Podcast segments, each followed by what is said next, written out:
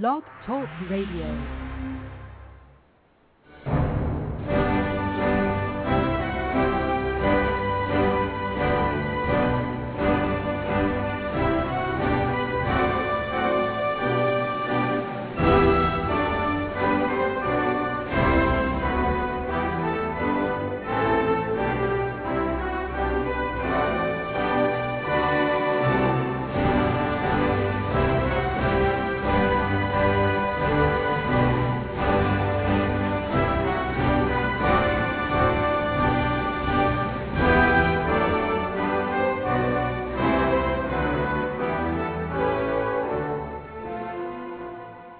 Noite, meus amigos. Estamos aqui de volta. Como sempre, começamos este programa invocando a Santíssima Virgem Maria e o Santo Padre Pio de Pietrelcina para que roguem a Deus que nenhuma injustiça se cometa nesse programa.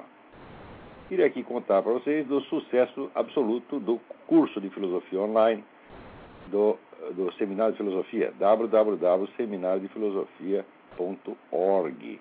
Nós esperávamos lá umas 100 pessoas, apareceram mais de 400. Graças a isso houve também um problema de transmissão, quer dizer, o provedor não estava preparado para isso. E nós vamos ter então que ampliar a faixa de transmissão para que na, na semana que vem tudo possa correr sem problemas técnicos. Né? Alguém aqui me conta que o jornal acadêmico do DCE, do Centro Universitário de Curitiba, está lá reproduzindo artigos meus, do Reinaldo Azevedo, do Diogo Mainardi, do Percival Pudina, e levando porrada tudo quanto é lado. É, sabe que o, o, ambiente universitário, que é um ambiente esclarecido, um ambiente de livre discussão, né, é, ele não aceita essas coisas. Né? Isso tem que ser livre discussão entre aqueles que concordam. Se sujeito discorda, pau nele. Né? Vocês viram o filme Tropa de Elite? Que lá todo mundo falando besteira, daí um sujeito diverge, a classe inteira. Ah, calou, caburo! É isso aí, a Universidade Brasileira.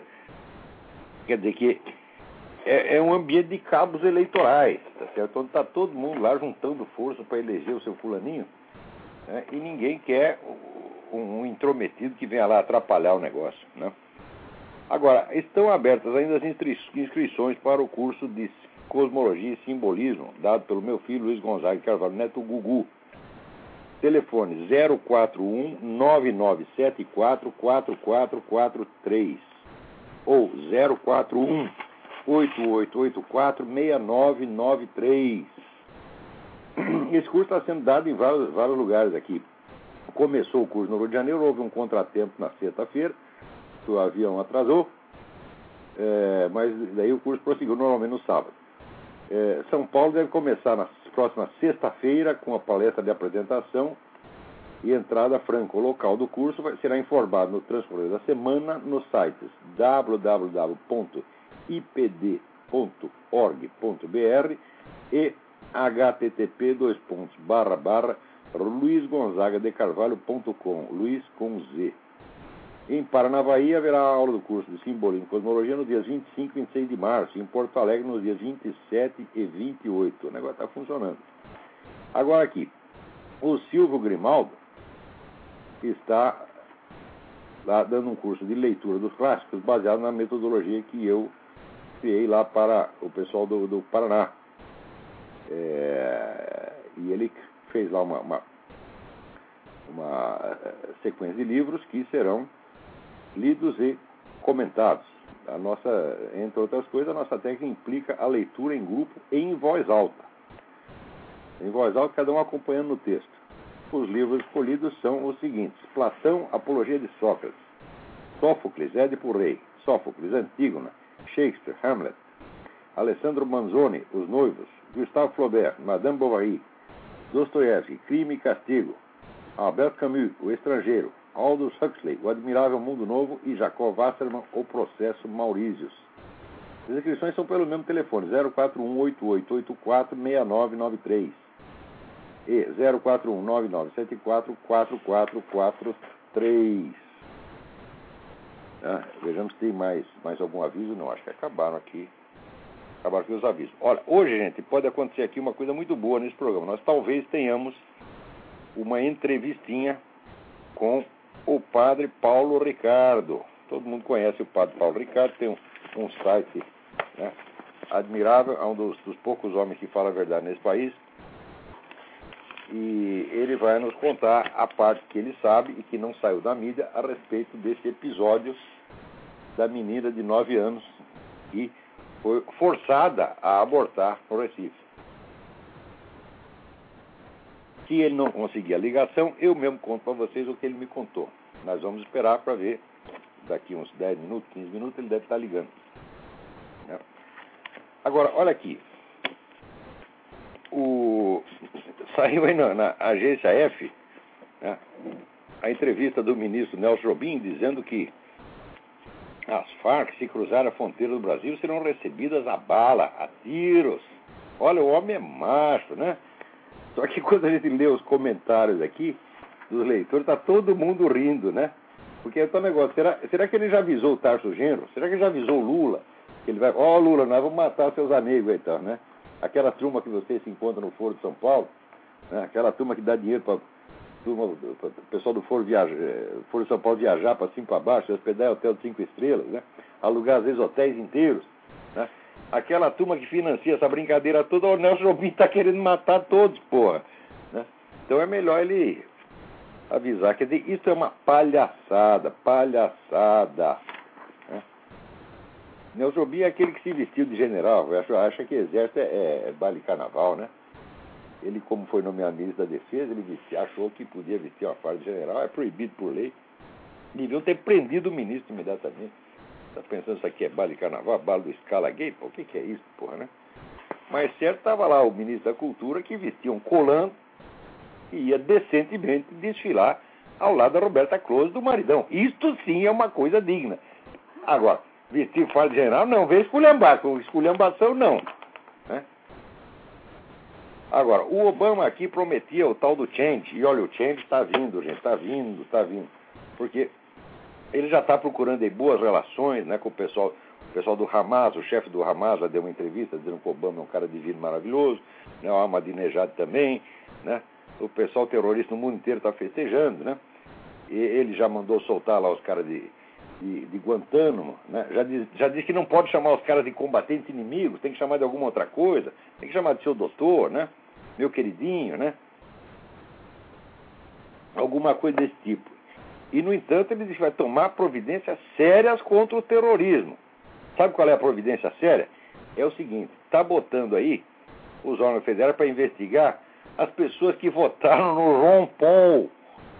Né? Aqueles que falam sobre teorias da conspiração, né? ou aqueles que denunciam, por exemplo, né, a mega estrada do Canadá para o México como é, é, prelúdio para a, formação da tal da comunidade norte-americana que vai dissolver as fronteiras entre Estados Unidos, México e Canadá e fazer tudo uma mixória só, né? Se você escreve sobre isso, né? Se você anda por aí com, com o, aquele plástico, né? Aquele, como é que chama? Bumper sticker, chama aqui o sticker do, do Ron Paul. Se você pertence a uma dessas milícias estaduais que são, são entidades tradicionais que existem desde a Guerra da Independência, né? ou se você acredita em teoria da conspiração, você será classificado como terrorista e será investigado. Você está entendendo? Quer dizer, os caras patriotas americanos têm que ser investigados, têm que ir para cadeia. Agora, o pessoal muçulmano, não, tem que ser tratado no, no bem bom. Olha, é incrível, incrível. Hoje mesmo me chegou aqui um artigo de um sujeito, olha, eu sou um centrista, cristão, etc. Votei no Barack Obama, mas estou chocado com essa política dele de aborto. Ora, porra! O Obama tem uma carreira de anos a serviço do abortismo. Tá certo? Ele até votou contra, tinha lá uma lei para proteger a criança, que, falha o aborto, a criança sobrevive. Então dá assistência médica para ela sobreviver. O Obama foi contra, porque ele acha que tem que matar a porra da criança, tá entendendo? E agora o cara cristão, eu sou militante cristão, centrista, acreditei em Barack Obama, estou desiludido. Mas, oh meu Deus do céu, como tem idiota e boiola nesse mundo. É, porque isso aí é, é boiolice. É, boiolice é.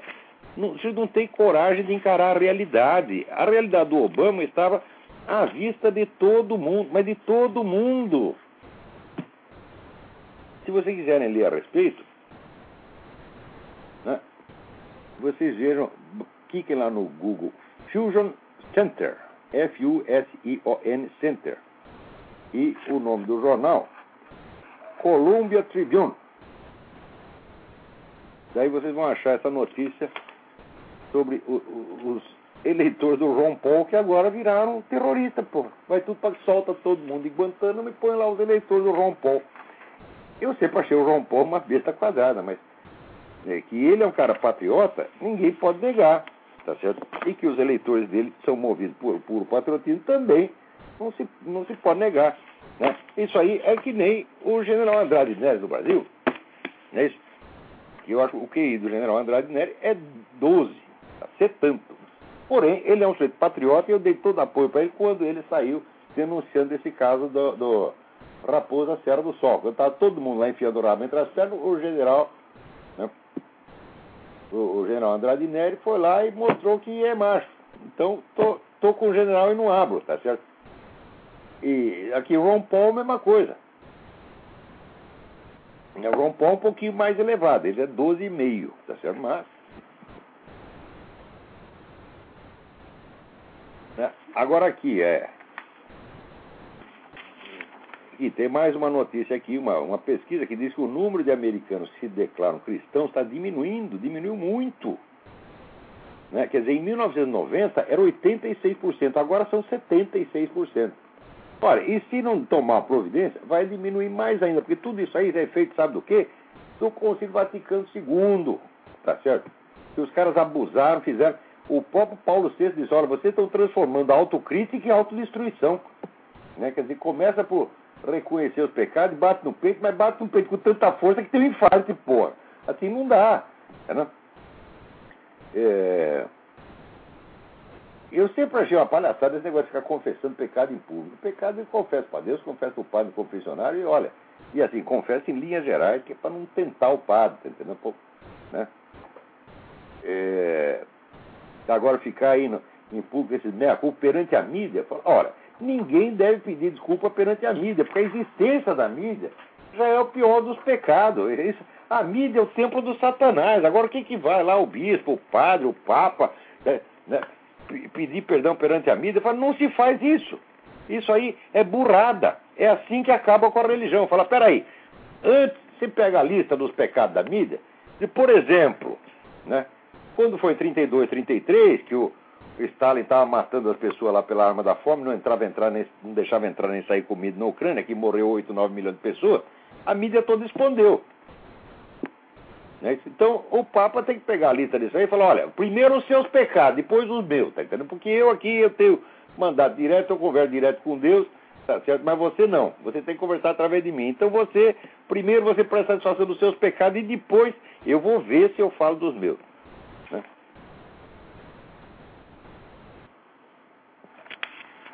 Mas tem cada coisa, rapaz, olha aqui. Esse negócio da menina lá do. do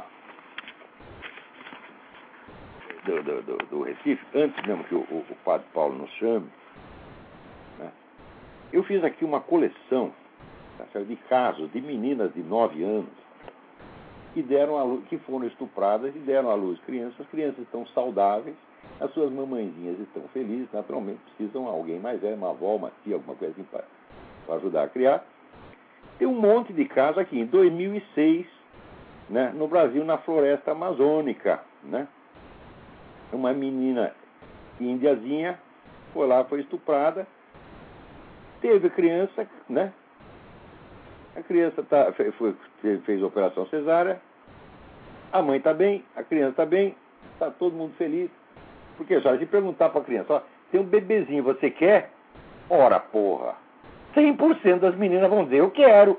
Esse é o sonho de toda menina, pô, tem, tem um bebezinho. Sei por que, que elas brincam de boneca? Porque não dá, dá dando pra ter um bebezinho, porra. Se tiver um bebezinho direto, já salta a etapa da boneca. Tá certo? Então tem que respeitar esse sentimento das crianças. Peraí, tem alguém na linha? Alô? Alô? Alô, Olavo? Eu? Eu? Boa noite, aqui é o Padre Paulo Ricardo falando. Olha aqui, gente, já temos o padre Paulo Ricardo aqui na linha. É um grande prazer tê-lo aqui, padre. Eu estava falando exatamente desse caso. Está dando aqui uma lista de meninas de 9 anos que tiveram filhos e os filhos estão saudáveis. Uhum. Todas elas por causa de estupro. Mas as meninas mesmo quiseram ter os bebês. Os bebês estão vivos, estão bem e elas também estão bem. Claro que 9 anos é, é um problema, precisa alguém ajudar. Claro, claro. Mas é exatamente essa situação, Olavo, que aconteceu lá em Recife, né? Eu estou bastante por dentro da situação. Eu estava pregando retiro no seminário de Recife, logo antes do, do caso todo ter acontecido. E estou por dentro de, de, de toda a situação.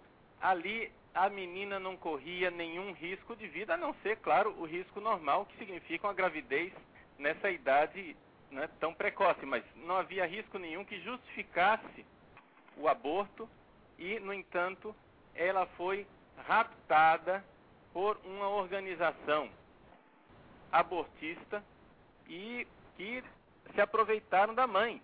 Quer dizer que o risco foi tudo inventado para aqueles fulanos, eles que inventaram esse negócio, não tinha nenhum atestado médico. Então, aí que está. O, há, toda uma pressão, havia toda a pressão em cima do hospital, não é? quando o hospital viu que o pai da criança era contra o aborto, e que a, o aborto seria ilegal, porque, veja só, o aborto legal no, no, no, no Brasil, né, infelizmente existe né, essa possibilidade de aborto legal com relação a um estupro ou com relação a risco de vida da mãe. Mas, no caso aqui, eles precisavam ter o consentimento dos pais. O pai biológico da criança né, era contra o aborto. E, no entanto, eles pegaram a mãe, que é analfabeta, fizeram a mãe assinar com o polegar, com o polegar, uns documentos que ela não sabia o conteúdo, autorizando o aborto. Então a coisa. É uma fraude, isso é um estelionato. Justamente, o aborto foi não somente ilegal, que foi contra o consentimento do pai, porque caso, no caso de os pais não estarem de acordo, é, seria necessário que a justiça se manifestasse. Não somente foi ilegal, como foi clandestino porque levaram a mãe e levaram a criança para uma clínica cujo paradeiro não se conhecia, não escondendo do arcebispo de Recife, que todo mundo está dizendo que é malvado, etc e tal. Não, escondendo do pai da criança. Meu Deus do céu! Eles esconderam, foi do pai da criança, que era contra o aborto. E a mãe também era contra o aborto. Só que acontece que eles convenceram a mãe a pobre coitada analfabeta, que a criança morreria se não fizesse o aborto. Então fizeram todos os procedimentos às pressas. Enganaram a mãe, então, porque o médico não tinha dito nada que havia risco para a menina. Pois é, não havia risco nenhum e, no entanto, fizeram a coisa. Agora, qual é o problema dessa história toda? O problema dessa história toda é que nós, na Igreja Católica, e aqui eu falo como padre, como quem conhece os bispos envolvidos, né? Conheço perfeitamente Dom José Cardoso, que é um homem de Deus, né? Um homem realmente que é um. Padre, um minutinho, um minutinho. Diminua o volume aí do seu computador, porque está dando eco para os outros ouvintes. Sei. É, eu estou falando do telefone e não tá, não, não há nenhuma. Talvez seja o problema na ligação. É o problema da ligação. Continue assim mesmo, tudo bem, não tem problema. Então veja só. O que é que acontece? Os é, as pessoas que estão envolvidas, é, o pessoal não está entendendo que tudo isso está sendo capitalizado como uma vitória política contra a igreja e a favor do aborto. Né? Então, infelizmente, nós não, dentro da igreja católica não está havendo gente com coragem suficiente para enfrentar a situação e se colocar ao lado claramente de Dom José. Dom José, ele cumpriu o seu dever. Agora, claro, a gente pode é, questionar e dizer, ah, mas a forma como ele falou não foi simpática, a forma como ele falou, mas nós não estamos num concurso de, de Miss Simpatia. Nós estamos aqui eh, diante de um arcebispo que é temente a Deus, ele sabe que ele tem um dever dele de pastor, e o dever dele de pastor era não somente salvar a vida daquelas duas crianças inocentes na barriga de uma outra criança inocente, né? mas o dever dele também era de esclarecer os fiéis católicos da gravidade do crime. Claro, claro, claro. claro. Agora, existe toda uma confusão dentro da, da igreja e dentro do episcopado, porque os bispos não estão enxergando que quanto maior a nossa timidez, mais essas pessoas, mais esses abortistas vencem na, na, politicamente, porque a vitória que eles querem com esse caso todo não é somente a morte das duas crianças. Eles querem uma vitória política, eles querem que o brasileiro aceite o aborto. Agora, 90% da população brasileira é contra o aborto.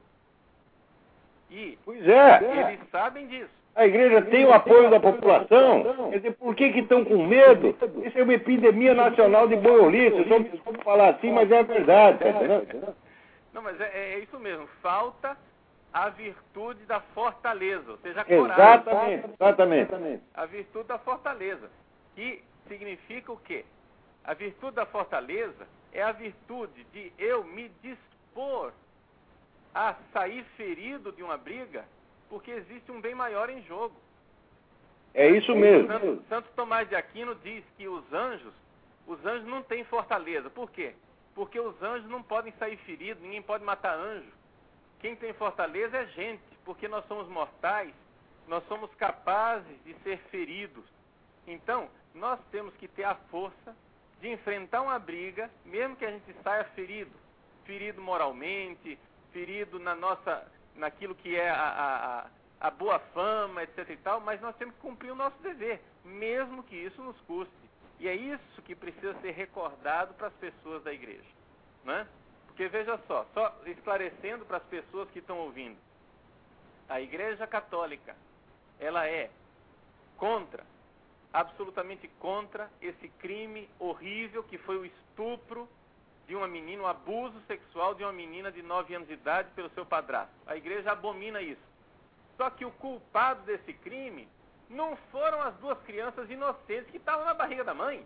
Claro, então para proteger uma criança tem que matar duas? Que história é essa? Que, que matemática é essa? Que maluquice é essa? Né? Só que a, a mídia cria todo um clima de histeria em cima da coisa, né? Cria um clima de histeria, por quê? Porque eles querem capitalizar contra a igreja. Todas essas fundações internacionais, MacArthur, Rockefeller. É muito dinheiro que está correndo aí. É, é, correndo dinheiro, despejando dinheiro no Brasil. Qual é o que é que, que a campanha abortista elegeu como navio quebra-gelo para conseguir que os brasileiros se dessensibilizem a respeito do aborto? O navio quebra-gelo que eles estão usando são os abortos legais. Então você veja, por exemplo, em 88, 1988, no Brasil, existiam a possibilidade de abortos legais só que os abortos não eram feitos, porque o brasileiro era contra o aborto.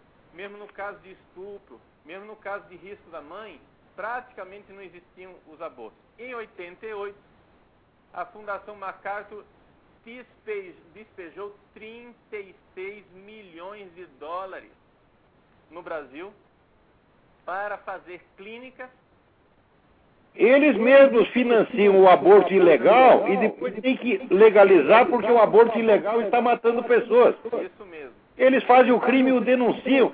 Essa gente é hedionda, tem, é horrível, sobretudo essa família Rockefeller. Esse é um bando de loucos que há 100 anos eles só pensam em governo mundial. Eles inventaram um mundo e querem implantar aquilo a ferro e fogo. E dão dinheiro para comunista, dão dinheiro para abortista, dão dinheiro para feminista, dão dinheiro para movimento gay, só para criar agitação, criar ódio. É, infelizmente isso é verdade, Olavo. E qual é o problema? O problema que a gente nota dentro da igreja é que os bispos, a maior parte dos bispos, são homens bons mas eles não estão treinados para enxergar esse jogo político.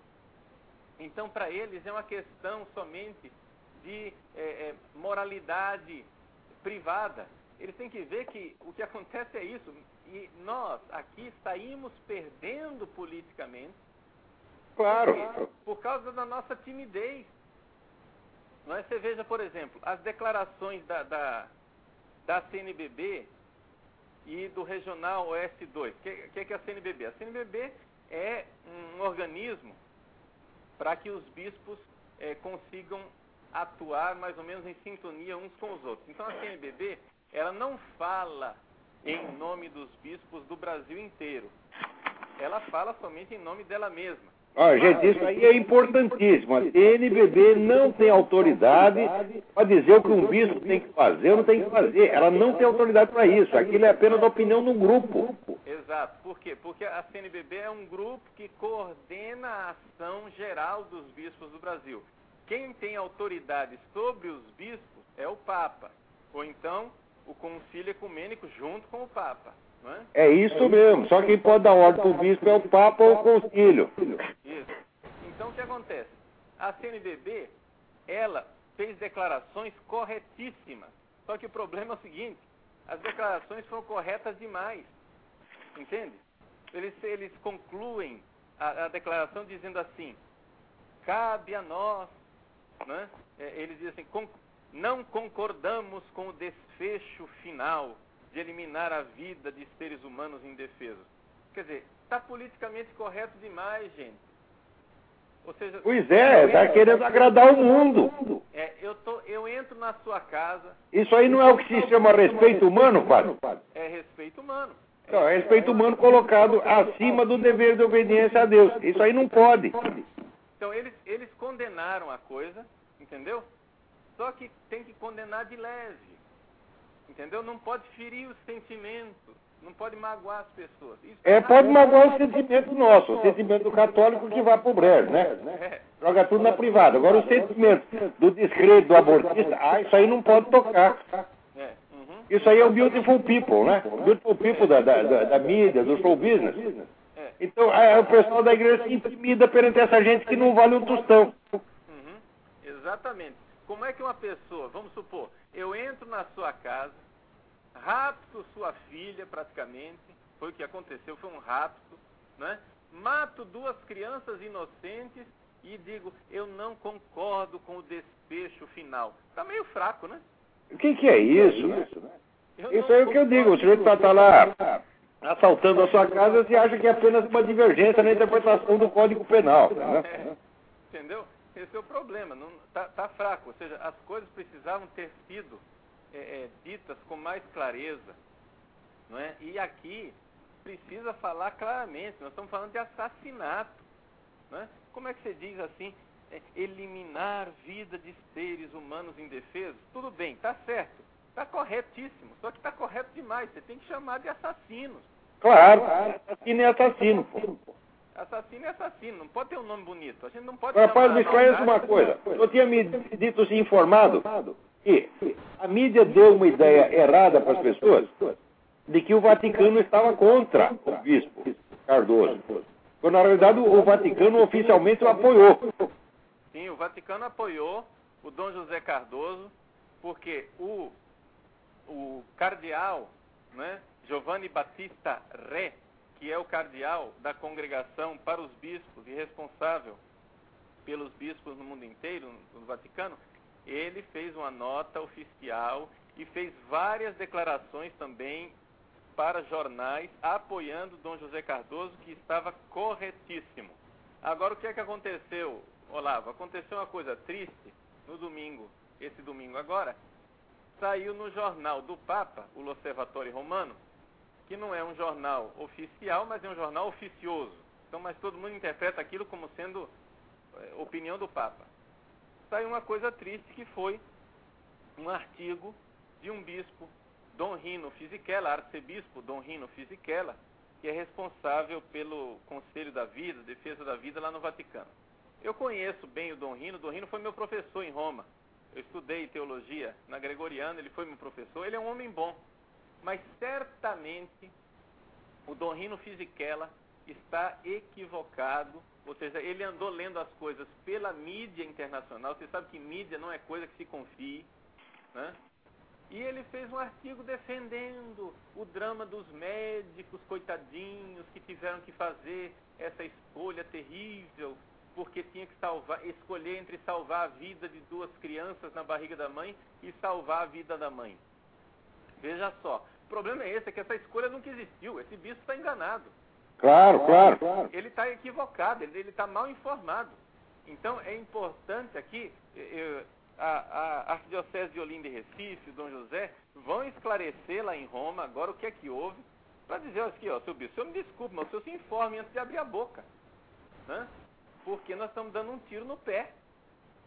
Esse negócio aqui está errado. Claro, claro. Você não pode dizer um negócio desse, não pode pegar agora e dizer, ah, mas eu, nós temos que respeitar o pobre dos médicos que tiveram um drama de consciência. Não teve drama de consciência nenhum desse povo. E drama de consciência, nem tem consciência, como é que vai ter drama? O pessoal se adora, eles acham que tudo que eles fazem é certo. Eles são impecantes, eles têm um contrato de exclusividade com Deus. Pecadores somos nós, eles não.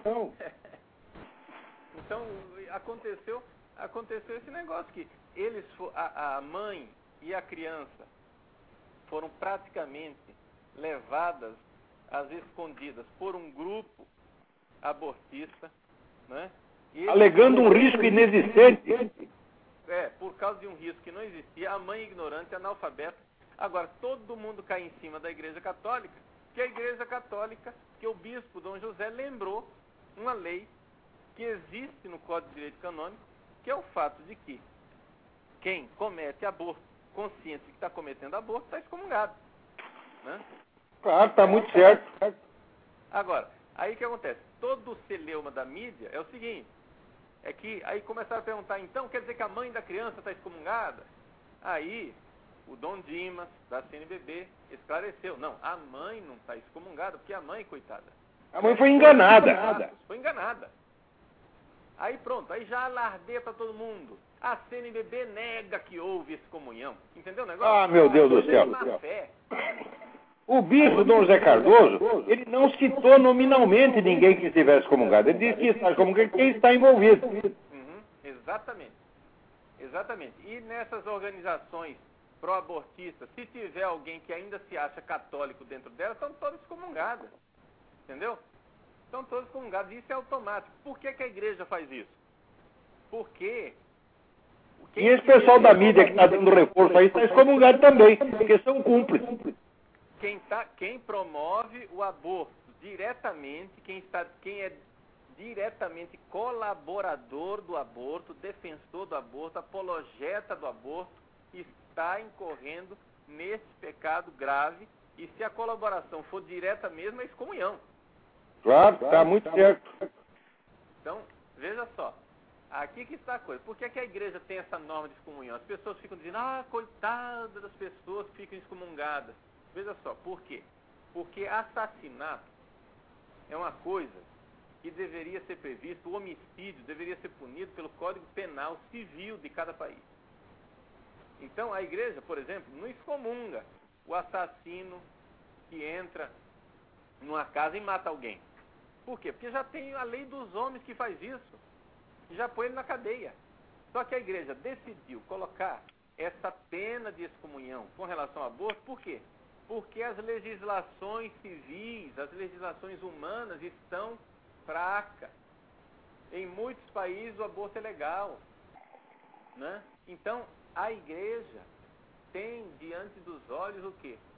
Aqui, padre, calcula-se que já houve 50 milhões de abortos desde que aprovaram aquela porcaria daquele a sentença da, da Roe versus Wade já teve 50 milhões de abortos.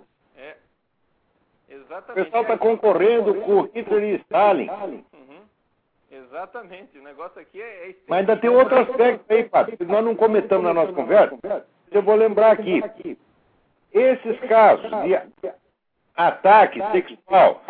a menina, quase todos acontecem em casas de mães solteiras que vivem com amante. Na família regularmente constituída, isso é raríssimo. Então, esse mesmo pessoal dito progressista, que quer esculhambar com a família, eles estão criando essa situação. e em seguida eles não acusam os outros. Quer dizer, eles fazem o serviço do diabo, eles, eles dão a tentação e depois dão a acusação. Exatamente isso. Quer dizer, isso já não é mais nem maldade humana, isso é maquiavelismo diabólico. É, realmente. A coisa é diabólica. E, e nós temos que ver que nós temos que sair dessa nossa inocência, desse bom mocismo, entendeu? É aquilo que você é, denuncia nos seus programas. Eu sou ouvinte assíduo dos seus programas. Você pode saber que toda semana tem pelo menos um padre ouvindo você. Sou eu. Muito obrigado, padre. Muito obrigado. Nós somos eu, seu fã aqui. Rezo, e rezo por você e pelo seu trabalho todos os dias na Santa Missa. Viu? Muitíssimo obrigado. Que Deus o recompense. Você mora, você mora no meu coração e não paga aluguel. O senhor também.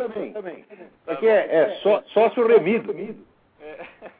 É, aí é amor eterno, padre. Todo mundo aqui ama o senhor muito, muito mesmo. Viu? Tá bom, Olavo. Eu agradeço muito. E essa minha participação no seu programa tardia, né? Porque você já me fez propaganda do meu site várias vezes, no seu, no seu programa, etc. Eu agradeço muito, mas eu tinha que falar, porque essa questão do, do, do aborto aqui, nós católicos temos que abrir os olhos, né? Você que é católico, a sua família católica, nós, você está fazendo o seu dever lá. Você está de parabéns porque é isso mesmo. Nós temos que brigar. Tem que ter a virtude da fortaleza. Né? Muito, muito obrigado. É ser capaz de dar a cara a tapa. Né? É isso mesmo. Eu não presto, mas eu estou do lado certo. Uhum. Tem, que dar, tem que dar a cara a tapa, é isso mesmo. Tem então, mesmo. Tem que brigar. E você é um bom brigão, um brigão de Deus, viu? É um soldado. Graças de a Deus, graças a Deus. Tá? Agora veja só, Olavo, o que eu queria só dizer mais uma coisinha antes de, de, de encerrar minha participação, que eu não quero usar seu programa inteiro. Né? Não, mas é uma grande alegria, uma honra para nós ter o senhor aqui. Viu? Mas que é o seguinte, é, queria lembrar uma coisa, que o governo, né, e essas fundações internacionais estão usando os abortos legais que estão previstos no Código Penal de forma, numa interpretação laxa, ampla, para aumentar o número de abortos. Não é? E assim ir desensibilizando o brasileiro. Então o que acontece? Hoje, em todas as grandes capitais, pelo menos, e as cidades maiores, existem vários hospitais credenciados para fazer o aborto. Aborto legal. E o que acontece? eles não têm muitos escrúpulos, não. Uma pessoa chega lá e diz, olha, eu fui estuprado. Eu, o mini, se apresenta a documentação mínima e se faz o aborto legal. Entende? Basta alegar que houve estupro, apresentar lá. Aqui está mais fácil ainda, pai. Aqui chega uma menina de 13 anos lá, chega lá na Planet Parenthood, diz, fui estuprado. Foi estuprado nada, transou com o namorado. É. E, e, daí imediatamente eles fazem o aborto e não querem avisar o pai e a mãe. São milhares de casos que comprovou que eles esconderam das famílias. É. E se a gente não cuidar no Brasil, nós vamos terminar desse jeito. Vamos terminar desse jeito. Então o importante aqui né, é nós ficarmos do lado de Dom José Cardoso, que infelizmente existe também toda uma situação interna da igreja, que é o seguinte, o Dom José Cardoso, ele é o sucessor de Dom Helder Câmara. Né? É sucessor de Dom Helder Câmara. Dom Helder Câmara, todo mundo sabe que é um, um, um, medalhão, ele é um ícone da teologia da libertação. Né? Agora, não, não me interessa aqui julgar pessoalmente Dom Helder Câmara enquanto pessoa. Né? Enquanto me interessa só o seguinte, que ele realmente promoveu a teologia da libertação e deu asa muito marxista dentro da igreja. E isso foi um crime. Esse ato foi errado. Esse ato foi criminoso. Isso é um negócio que não tem cabimento dentro da igreja. Né? Isso clama aos céus. Dá, dá cidadania dentro da igreja para marxista. Isso é uma desgraça. Então, o que acontece é o seguinte: Dom José Cardoso, há 20 anos atrás, foi nomeado arcebispo de Olinda e Recife, sucessor de Dom Helder Câmara. E aí, o que é que aconteceu? Toda, tudo quanto é comunista, em Recife e ao redor, todo mundo odeia Dom José Cardoso e está esperando ele ir embora. Né? Ele, é Para ver se bota outro comunista no lugar dele. É, justamente. Ele, ano passado, completou 75. E agora, está todo mundo criando esse escarcel ao redor do nome dele, por duas razões. Primeiro, porque eles querem promover o aborto mesmo. Mas também tem pouca gente dentro da igreja defendendo Dom Cardoso. Por quê? Ah, porque ele é, não foi sensível à herança bonita, maravilhosa de Dom Helder. Então existe um ódio. Herança de desgraça. Herança de desgraça. Ou, existe esse ódio contido, né? não expresso, não dito, contra o Dom Zé Cardoso. E o pessoal está exultando de alegria que ele agora esteja sendo fritado pela mídia internacional. E é uma espécie de recado, olha só, o Vaticano, pense bem, Papa Bento XVI, na hora de nomear o novo arcebispo de Recife, não mande um cara conservador de extrema direita, como Dom Zé Cardoso. É porque para ele tudo que não é comunista é extrema direita. É? Exatamente. Existe uma coisa que você faz muito bem dizer no seu programa, Olavo, é exatamente isso, que é dever de todo cristão ser anticomunista. Nós temos que ser anticomunista. Não apenas ser anticomunista no coração, mas lutar mesmo. Lutar o 12 dizia lutar com o sacrifício da própria vida contra o comunismo. Exatamente, exatamente. E não tem que ficar preocupado com se a gente está queimado na foto, não. Entendeu? A gente tem que, se tem que dar a vida, como diz Pio XII, então a gente tem que dar também o nome, tem que sair mal falado. Claro, a vida, a honra, o dinheiro, tudo. Tudo, tudo. Dá tudo. Por quê? Porque nós temos aí um inimigo enorme que está dentro da igreja, disfarçado, querendo destruir a igreja. Entende? Graças é isso mesmo. A, graças a Deus, existe gente boa dentro da igreja, existem padres e bispos bons, só que acontece o seguinte, ser bonzinho só não adianta, a gente tem que acordar. Os bons têm que mostrar que são bons, odiando o mal e combatendo. É não isso mesmo. Nada essa bondade, né? Não adianta nada essa bondade. Então a, a coisa é essa, nós temos que combater mesmo. E essa realidade de combate, né, com relação a esse caso de aborto e todo aborto, eu peço, e tem mais padres ouvindo aí o programa, eu peço a você, padre, pelo amor de Deus, faça homilia, conscientize o povo dessa verdade. É isso mesmo, estou ouvindo aí, gente, é o que você tem de fazer. Isso, conscientize o povo dessa verdade. O crime do estupro que a menina sofreu é um crime enorme. Mas o criminoso não são as duas crianças que estão na barriga da mãe. As duas crianças que foram mortas são inocentes. E o que é pior ainda, é que estão capitalizando isso, colocando na igreja uma pecha de igreja medieval, de igreja contrária à, à tolerância, de igreja intolerante, para quê? Para conseguir fazer com que as pessoas tenham antipatia à igreja e tenham mais abertura ao aborto. De repente, o Brasil inteiro está aprovando um aborto de duas crianças no quinto mês de gravidez. Isso é um absurdo. Claro, é monstruoso, monstruoso. É monstruoso. Quer dizer, eu, eu falei, eu fiz a homilia na catedral de, de Cuiabá e a, e a homilia foi transmitida pela rádio. Né, e eu estou pensando em colocar a homilia à disposição no meu site também, né, para que as pessoas ouçam. Por quê? o que é que eu falei no Miri? Eu disse assim, ó, gente. Então vão lá no, no site do Padre Paulo Ricardo e ouçam. É. Eu vou, não está postado aí. www.padrepauloricardo.org. Isso. Obrigado. Então, a, a, o que acontece? Eu vou colocar essa homilia daqui, agora, essa semana, né? Por quê? Porque eu coloquei lá, gente, eu disse, eu estou envergonhado de ser brasileiro. Estou envergonhado de ser brasileiro que um país inteiro assista o assassinato de duas crianças e todo mundo fica com raiva da igreja medieval. Né? Pois nós vamos continuar.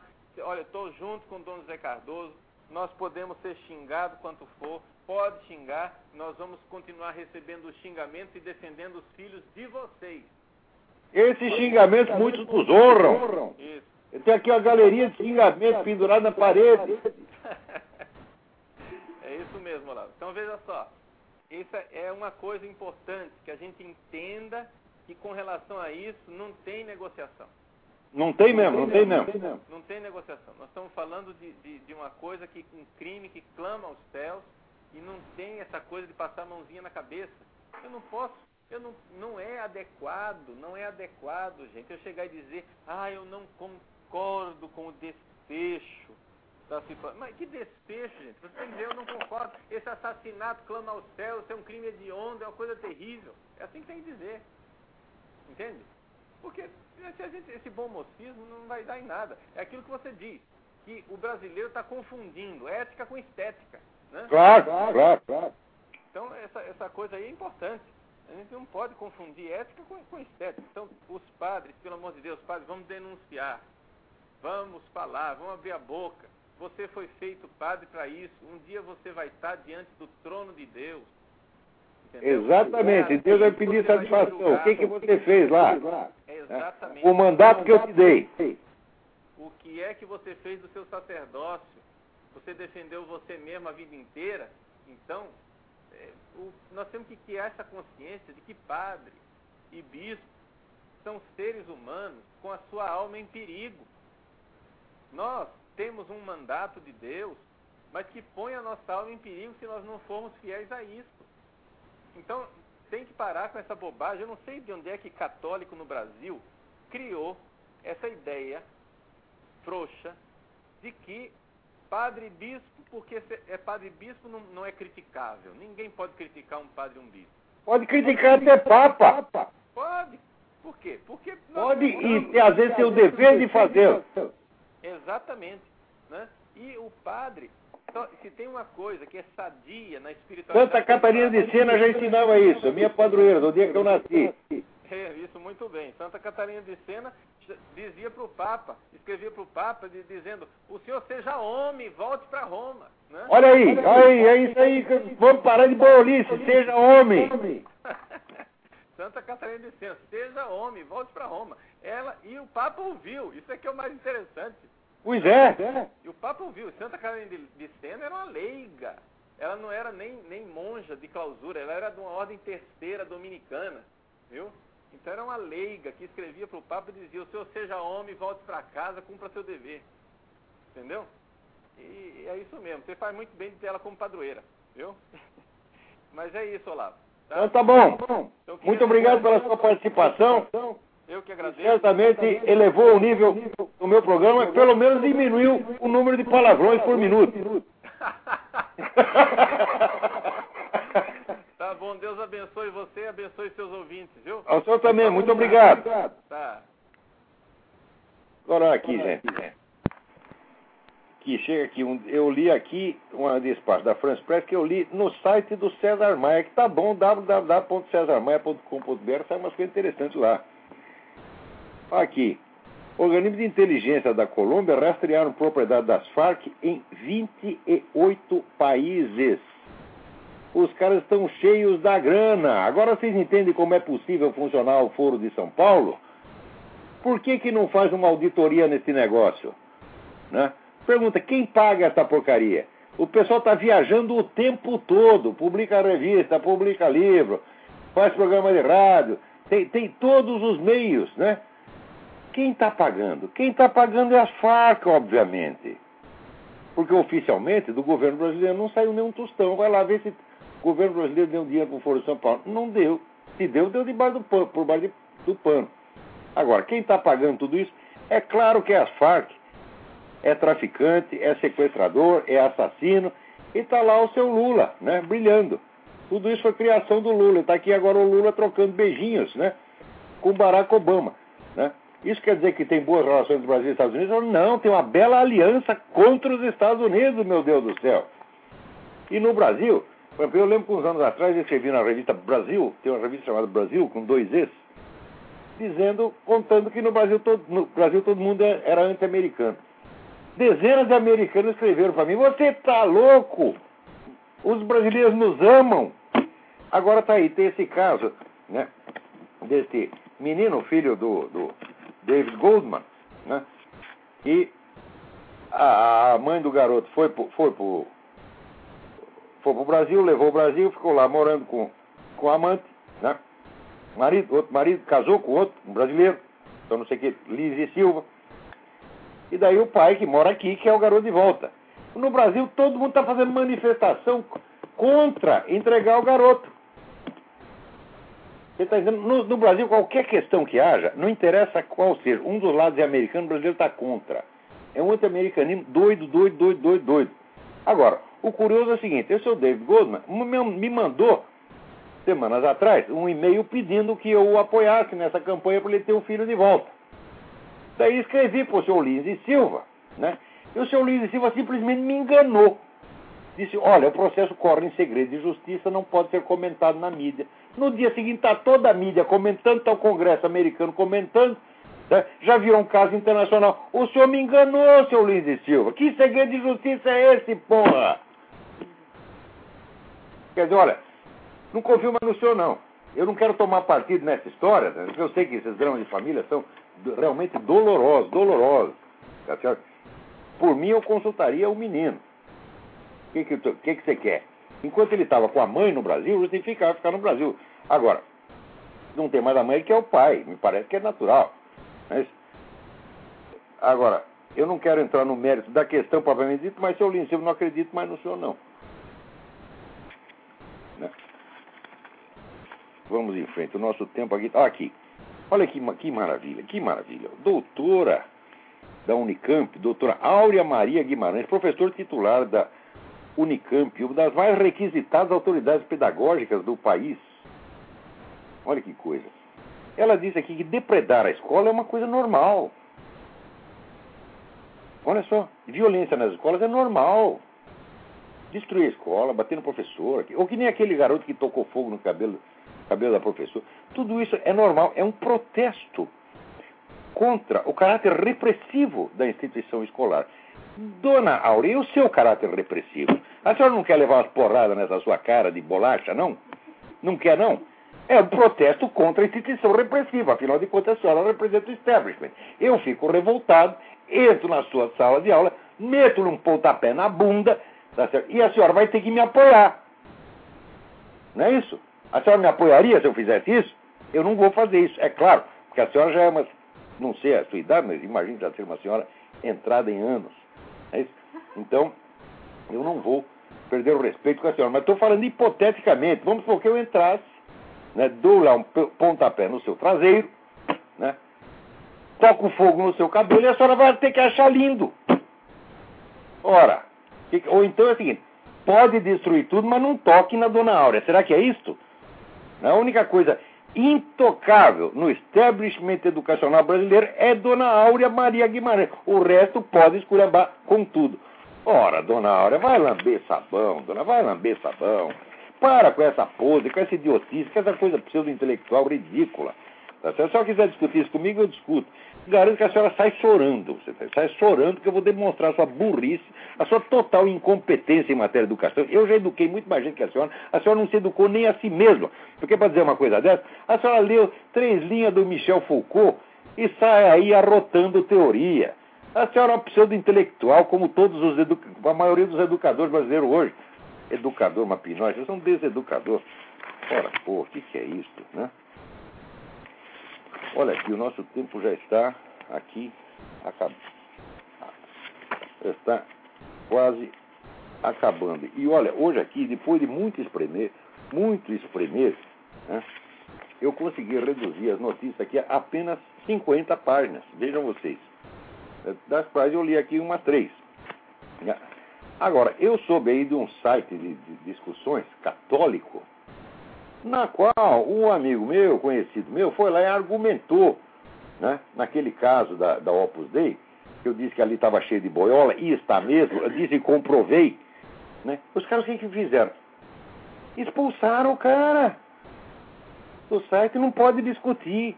É proibido mostrar que é mais inteligente do que eles, o que, aliás, é facílimo. Se eu chamar meu cachorro, o Big Mac, para discutir com o Rodrigo Pedroso, com o Alex Catarino, o Big Mac vai levar uma vantagem, vai ser até uma covardia. Porque esse pessoal, eles realmente tem merda na cabeça, são todos pseudo-intelectuais, metidinhos, uns moleque bobo. Pior é o seguinte, eu às vezes comento umas coisas, o pessoal fala, não, você está dando atenção a quem não merece. Fala, peraí, mas eu não comento as ideias, pela import... as opiniões, pela importância dos seus emissores, mas às vezes pela sua tipicidade. Quer dizer, o sujeito é um bosta mesmo, tá é um João Ninguém. E por isso mesmo é que eu comento, porque aquilo é típico de milhões de João Ninguém como ele que pensa a mesma coisa. Daí eu falo essas coisas, daí o sujeito vai lá, esperneia um pouco na internet e daí sai dizendo que teve um debate comigo. Ora, meu Deus do céu. Ah, escuta, a ameba tem o debate com o homem do laboratório que ele está examinando? Não tem. Um pedaço de cocô que vai lá no laboratório. Né?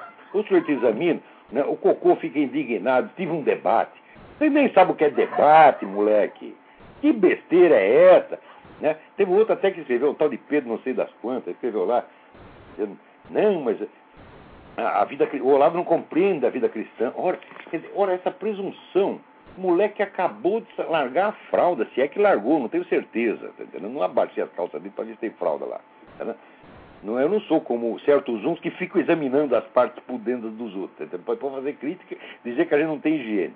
Eu não sei o que tem embaixo da calça do Pedro Ravazano e se ele quiser mostrar, eu saio correndo. Tá? Agora, ele fica dizendo: se nós nos dedicamos à vida cristã, aquela doce obediência, nós estamos preservados do comunismo. E agora vai dizer isso para o Dom Helder Câmara. Né? Vai dizer isso para aquela turma toda do Concílio Vaticano II. Vai dizer isso para o João 23. Tá certo?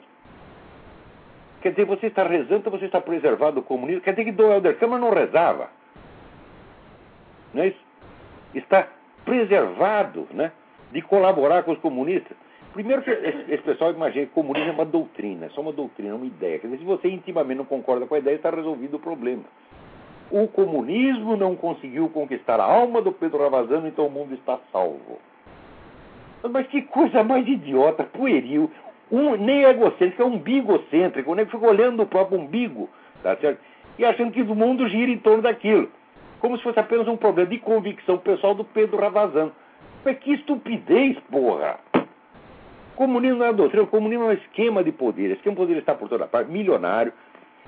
Só a KGB já aconteceu, só dentro da Rússia tinha 500 mil funcionários. Tem mais cinco, pelo menos 5 milhões de agentes espalhados pelo mundo estão em toda parte, estão dentro da igreja, estão nas altas hierarquias da igreja, e o Pedro Ravazano acha que porque ele rezou Pai Nosso e Ave Maria está tudo certo. Ah, vai te a merda, rapaz. O que, que é isso, porra? Agora, entra lá o menino para discutir, tá certo? leva a vantagem na discussão, os caras põem para fora. Sim, porque estão provando que vocês são boiolas profissionais, profissionais. Peraí, tem alguém na linha aí. Alô, quem é? Alô? Alô? Alô, quem é? Marcelo de São Paulo, Olavo. Marcelo, tudo bem? Tudo bem. Você, muito breve, com relação a esse caso do menino, o Estadão, que é o jornal mais conservador aí desse nosso meio, onde, que não tem nada de conservador, ele dá a notícia hoje do problema do menino, que é um drama, como você mencionou. Nós não vamos nem explorar esse aspecto. Mas o, este padrasto já está sendo chamado de pai adotivo, que é como figura na última linha do texto. O pai adotivo não participou da manifestação. Não é pai adotivo coisa nenhuma. Padrasto é padrasto. Esse menino ah, não foi adotado. Olha, eu não conheço o seu David Goldman, não conheço o seu Lindsay Silva, tá certo? Não quero tomar partido na coisa, mas a mídia está tomando partido. Bom, chamar de tá pai adotivo um padrasto é... Não, está tomando por na base da patriotada anti-americana idiota o menino tem pai e tem padrasto, não pai adotivo, né? Precisa fazer a distinção aí. Claro, Mas, é parabéns pelo programa de hoje. é aí que é verdade, é.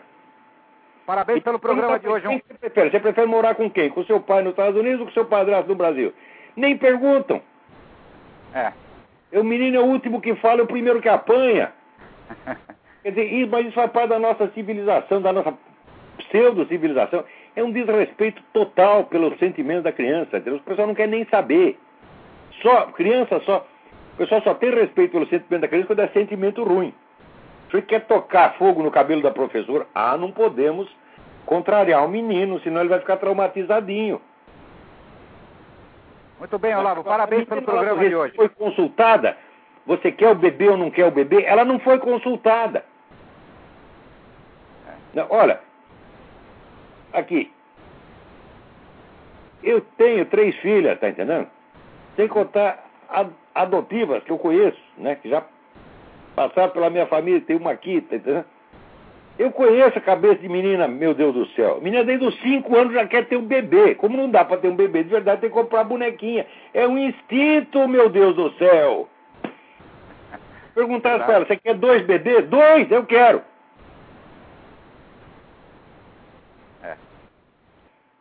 Então o pessoal só usa criança para fins políticos. Isso é uma, isso é uma espécie de pedofilia política, você está entendendo?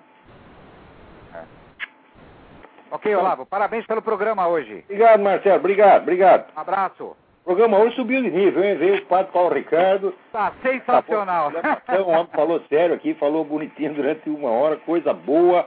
E é seu fã, hein? importante que não saiu na mídia. É, é seu fã ele, hein? Ele Eu sou fã você. dele, aí é mútuo, aí é uma jogação de confete que não acaba mais, rapaz. Já comprei aqui os 40 sacos de confete. Então tá bom, boa noite. Boa noite, boa noite.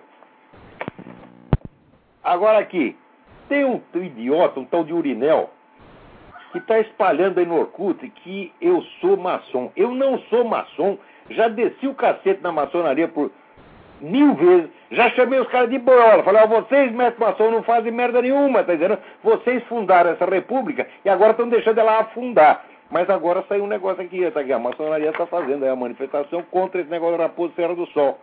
Recebi aqui da Ana Prudente. Ó, está cumprida a obrigação. Eu não sou maçom, sou contra a doutrina maçônica, mas sei que tem muita gente boa e honesta lá dentro, tá certo? E tem cara patriota, tá certo? Então, reconhecer o mérito de quem tem, está muito certo.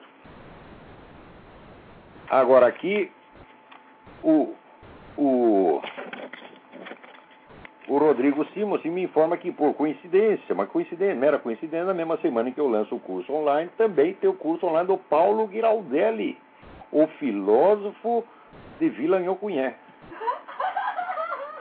Né? Ele que é filósofo municipal, não acredito, é distri- subdistrital, de Vila Nhocunyé, tá certo? Sim, Jardim Cu da Mãe, alguma coisa assim, entendeu? Então, é, é um bairro São Paulo. Então, tá aqui. Então eu queria avisar esse pessoal, do lado de Carvalho nos certo? não venham no meu curso, porra! Vão no curso do Paulo Giraldelli! Tá aqui, ó, aqui, ó. Algumas matérias que, segundo o Rodrigo, serão lecionadas lá. Né? Epistemologia vagínica. Ética a partir do próprio rego. Metodologia do fundilho científico. E assim por diante. São as matérias que vocês aprenderão. Então, vão lá. Não venham aqui encher o meu saco. Tá bom? Então, muito obrigado a todos e até a semana que vem.